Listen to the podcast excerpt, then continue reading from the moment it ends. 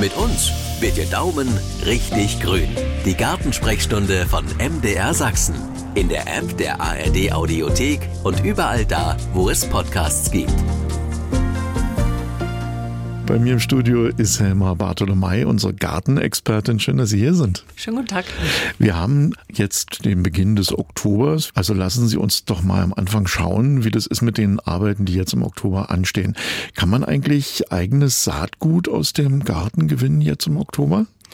Na, auf jeden Fall. Also bei den Sommerblumen habe ich jetzt selber schon ähm, ringsrum gepflückt, was so da ist. Und man würde natürlich immer gucken, dass das schön ausgereift ist, damit es sich auch lohnt, dass das gut abgetrocknet ist. Und man kann auch durchaus von Pflanzen Saatgut nehmen, also was jetzt Gemüse zum Beispiel angeht. Da wäre es natürlich wichtig, dass es diese samenfesten Sorten sind, dass ich selber die vermehren kann dann fürs nächste Jahr. Die F1-Hybriden wissen wir ja, das spaltet wieder auf, da äh, lohnt sich's nicht. Ansonsten kann man natürlich auch gerne gucken, vielleicht sogar mal von den Kübelpflanzen. Ich habe jetzt bei meinem Oleander entdeckt, da ist eine Samenschote dran, das werde ich mal ausprobieren.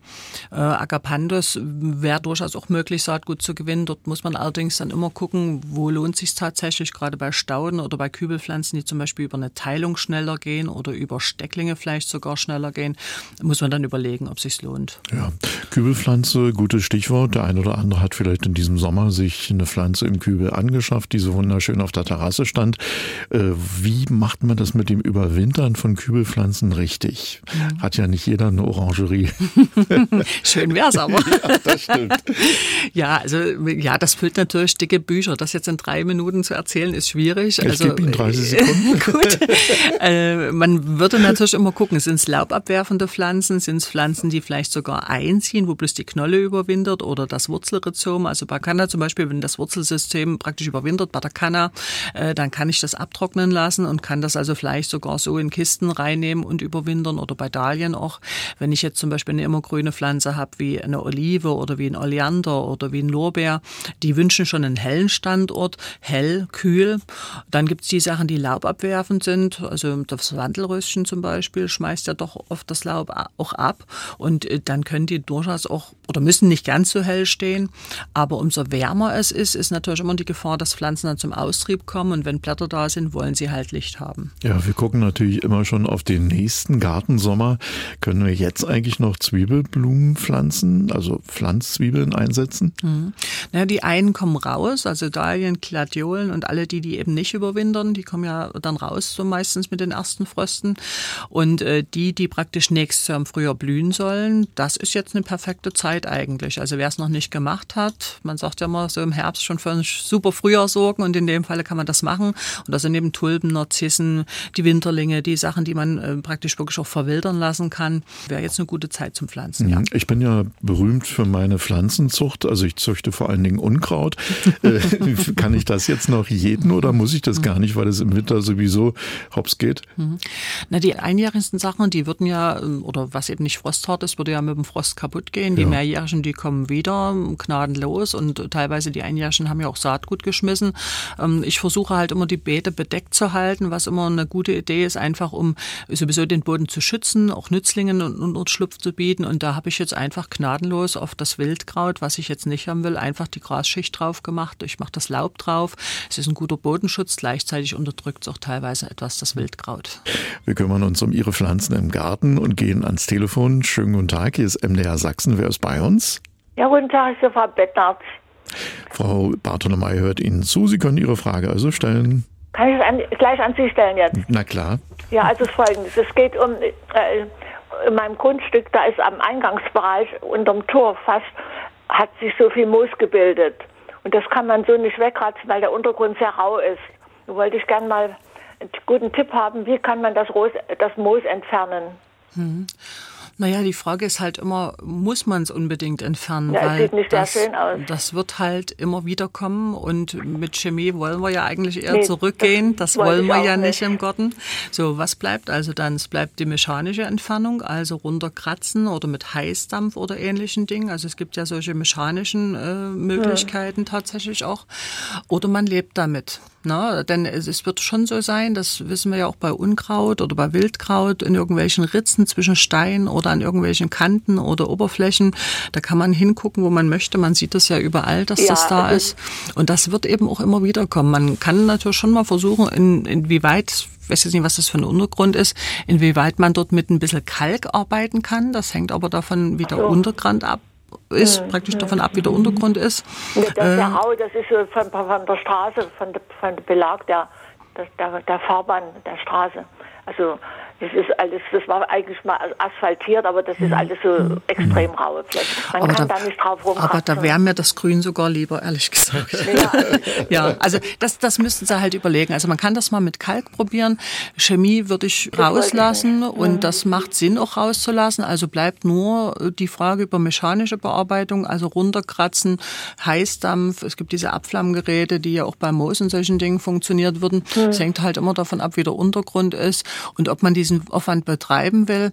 Wenn es eine Möglichkeit gibt, kann man natürlich auch überlegen, ob man Pflanzen ansiedelt. Es gibt ja bodendeckende Pflanzen, die eben auch als Dachbegrünung zum Beispiel ja, aber das möglich an der Stelle sind. ist das nicht möglich. Das ist direkt so an der Säule vom Tor. Naja, die dann, drumherum, dann, da kann man nicht noch was hinpflanzen. Hm, dann ist, ist es auch keine Erde drunter, das ist ja ganz hartes Gestein. Hm, dann, dann leben Sie mit dem Moos. Ja, na ist gut. Bitte. also weil sie machen sich dort, ich glaube, ne? sie machen sich dort mehr Stress äh, tatsächlich, weil es ist einfach so, es wird wiederkommen und äh, alles das, was Sie gerade genannt hatten, ist immer mit einem Wahnsinnsaufwand betrieben ja. und die Frage ist eben, ob man die Zeit dann nicht lieber für ein gutes Buch nimmt oder für eine gute Musik oder für eine andere Pflanze, die es vielleicht eben sich freut über mehr Zuwendung. Ja, und wenn jemand zu Ihnen sagt, hier, Sie haben ja Moos da im Eingangsbereich, dann sagen Sie, was meinen Sie, wie viel Zeit ich dafür aufgewendet habe, das so hinzubekommen, genau so ja? ja? Vor allem ist gut gepflegt, ist schön grün. Ne? Ja. Danke für den Anruf. Danke auch. Jetzt haben wir eine Frage aus Chemnitz hier. Da geht es um eine Zwergkiefer, einen Benjamin. Seit geraumer Zeit werden die Nadeln braun. Was kann man denn da tun? Mhm. Naja, da müsste man wahrscheinlich ein bisschen mehr dazu wissen, ob die jetzt in einem Kübel steht oder ob die ausgepflanzt ist, wie lange sie steht, ob sie vielleicht frisch gepflanzt ist oder, oder schon ein paar Jahre steht. Also oft sind es ja Standort- und pflegebedingte Probleme. Also also dass es mal zu nass gestanden hat, mal zu trocken gestanden hat. Nährstoffgeschichten könnten dort eine Rolle spielen, bis hin zu Krankheiten oder Schädlingen. Ähm, hier würde ich dann tatsächlich doch mal bitten, in zwei kleinen abzumachen oder mal vielleicht auch ein Foto zu schicken. Und dann kann man mal gucken, ob man dort irgendwas Krankheitsbedingtes sieht. Ähm, es ist halt immer, gerade jetzt auch in dem Zusammenhang, dass wir ja solche verrückte Witterung manchmal haben, diese, dieser starke Wechsel zwischen Trockenheit und, und Nässe, habe ich jetzt in den letzten Tagen bei Pflanzen gesehen, da war unter den Kübeln noch der Untersetzer drunter und dort hat Wasser drin gestanden und siehe da, es war einfach dort in dem Moment zu nass. Aber wir wissen eben nicht, ist er ausgepflanzt oder nicht und deswegen ist diese Antwort schwer zu geben. Hier ist eine Frage aus Auerbach. Äh, da geht es um Kartoffeln im Garten. 90 Prozent der Kartoffeln sind von Kartoffelfäule befallen. Woher kann denn das kommen und was kann man im nächsten Jahr vielleicht besser machen, möchte die Hörerin gern wissen. Naja, ist jetzt die Frage, ob wir von der klassischen Krankheit äh, Kraut- und Braunfäule sprechen, was ja eine Pilzkrankheit ist. Dann ähm, ist es natürlich ein Pilz, der durchaus auch in Verbindung steht mit der Witterung und mit den Standortbedingungen. Völlig vermeiden kann man es manchmal leider nicht im, im Hobbygarten. Also hier würde ich jetzt einfach wirklich gucken, dass man diese typischen Dinge macht, äh, die eben im Vorfeld wichtig sind. Also eine gute Humusversorgung. Ähm, es wäre ganz gut, wenn man nicht sofort wieder mit Kartoffel auf ein Kartoffelbeet geht im Vorjahr, dass man also wirklich Flächenwechsel dann auch dann tatsächlich macht. Nicht zu stickstoffbetonte Düngung muss man gucken, dass man da nicht zu viel Stickstoff reingibt in die Beete. Und äh, das ist ja wirklich so eine mittlere zehrende Pflanze praktisch. Und äh, man kann innerhalb der Sortenauswahl natürlich gucken. Es gibt Sorten, die etwas robuster insgesamt sind. Man versucht Plattnässe zu vermeiden, Pflanzabstände anständig wählen, dass man nicht zu, sich zu eng pflanzt, dass die Bestände gut abtrocknen können. Das sind alles so Dinge, die man im Vorfeld machen kann. Wenn jetzt reineweg nur äh, die Kartoffelknollen schon bei Zeiten im, im Lager faulen, kann es natürlich auch mit ungünstigen Standort- und Versorgungsbedingungen zusammenhängen. Also mal zu viel, zu wenig Wasser, Missverhältnis von Nährstoffen oder Nährstoffmangel, Nährstoffüberschuss. Also solche Dinge spielen dann auch eine Rolle. Wenn es jetzt reineweg die Knolle ist, die zeitiger im Lager verfault. Also da müsste man nochmal genauer gucken, was es von den Sachen ist dann tatsächlich. Hm? Jetzt gehen Grüße raus nach Radeberg. Von dort kommt nämlich die nächste Frage. Da geht es um eine Dipladenia-Pflanze im Sechserpack gekauft, äh, Blüten prima, Blätter prima, aber jetzt müssen sie über den Winter. Wie überwintert man die richtig? Mhm. Na, unsere steht im Moment noch auf dem Balkon, aber natürlich ist es so, bei all den Kübelpflanzen, die wir haben, ist es dann immer schon so ganz sinnvoll, schon mal die Winterquartiere so ein bisschen bezugsfertig zu machen. Und äh, wir schneiden die, die ist ja relativ lang und hochgeschossen, wir schneiden die dann meistens schon mal ein kleines Stückchen zurück, dass man sie wirklich besser einräumen kann. Und äh, Vorsicht dort mit dem Milchsaft, der ist ja dort relativ intensiv da. Ich brauche sie dann meistens noch mal ein kleines bisschen ab, bevor ich sie reinräume. Und dann wäre es ganz schön, wenn es ein heller Standort ist. Man merkt das häufig, dass die im Winterquartier anfangen dann auch, wenn es zu warm ist oder zu dunkel ist, mit Blattfall zu reagieren. Da muss man dann gucken, dass man wirklich auch die Bewässerung anpasst. Und man würde dann natürlich schon gucken, dass äh, die Pflanzen, wie gesagt, einen hellen Standort haben. Man merkt, dass ab Januar, Februar treiben sie dann schon wieder teilweise hoch oder versuchen hochzutreiben. Und ab Mai kommen sie wirklich dann wieder ins Freiland erst. Meist auch umgetopft dann sicherlich und dann wirklich auch vielleicht nochmal zurückgeschnitten, um dort einfach nochmal von unten eine stärkere Verzweigung anzuregen und vielleicht auch diese dünnen, ja, ein bisschen vergeilten Triebe dann auch nochmal zurückzunehmen. Ja, und jetzt geht's nach Schwarzheide. Da haben wir eine Frage reinbekommen von einem Hörer. Der möchte nämlich gern wissen, was man gegen braunen Klee im Garten unternehmen kann. Mhm. Anstreichen ist ja keine Lösung. Ne? naja, das passt zu dieser Moosfrage, die wir vorhin hatten. Ja. Also ich äh, glaube, bei manchen Wildkräutern äh, macht man sich da einen wahnsinnigen Stress und hat doch wenig Chancen, die komplett rauszukriegen. Und der Klee ist so eine Pflanze. Und ich würde versuchen, jetzt vielleicht den zu unterdrücken, dort wo es geht. Also im Blumenbeet äh, helfen wirklich dichte Bepflanzungen mit Blumen, also Stauden, bodendeckende Stauden, die also auch eine Fläche einnehmen und dann den einfach unterdrücken. Also unter meinen Funken hat er keine Chance hochzukommen oder unter irgendwelchen höheren Blumen wie Pfingstrosen oder, oder Margariten oder Lupinen. Und äh, dann kann man natürlich gucken im Gemüsebeet, dass man eben auch dort vielleicht überlegt, dort wo es geht, zu mulchen tatsächlich, also Bodenabdeckung zu machen. Unter den Obstbäumen gerne auch die Baumscheibe mit Bodenabdeckung. Äh, dort, wo es wahrscheinlich am ehesten auffällt, wo man es wenig unterdrücken kann, ist wahrscheinlich auf Wegen. Aber da ist jetzt auch die Frage, also ich habe es schon gesehen, an Wegkanten, an den Seiten, auf dem Schotterweg eben eine Bepflanzung mit Feldthymian oder mit bodendeckenden ähm, fette Henne oder ähnlich Flächen, die nehmen dann auch die Fläche ein und verdrängen den auch ein bisschen. Völlig los kriegt man den wahrscheinlich nicht. Gehen wir jetzt gleich wieder ans Telefon. Schönen guten Tag, hier ist MDR Sachsen. Wen habe ich dann dran in der Leitung? Guten Tag, mein Name ist Blumentritt aus Dresden und zwar geht es um einen Hibiskus, den habe ich mir selber gezogen als Stämmchen vor einigen Jahren. Das Stämmchen hat jetzt etwa einen Durchmesser von acht bis zehn Zentimetern. Ich schneide den jedes Jahr im Frühjahr drastisch runter. Das soll also eine Krone bekommen. An sich ist die Form sehr schön geworden. Nur wuchert der übers Jahr so groß, wie ich den eigentlich gar nicht haben möchte. Was mache ich da verkehrt?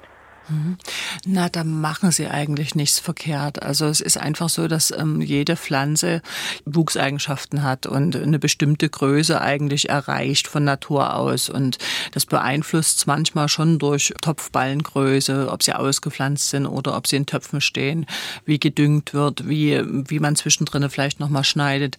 Also durch den Schnitt ist es eben so, man kriegt dort eine Form hin, man kann aber dort nicht unendlich schneiden. Also manchmal haben wir ja Pflanzen, wo wir dann einfach zwischendrin drin nochmal entspitzen, um einfach nochmal eine Verzweigung zu kriegen an sehr langen Trieben. Also wenn ich jetzt einen sehr, sehr langen Trieb habe nach dem Rückschnitt im Frühjahr, könnte ich den langen Trieb dann nochmal kürzen, um dort eine Verzweigung nochmal zu bekommen.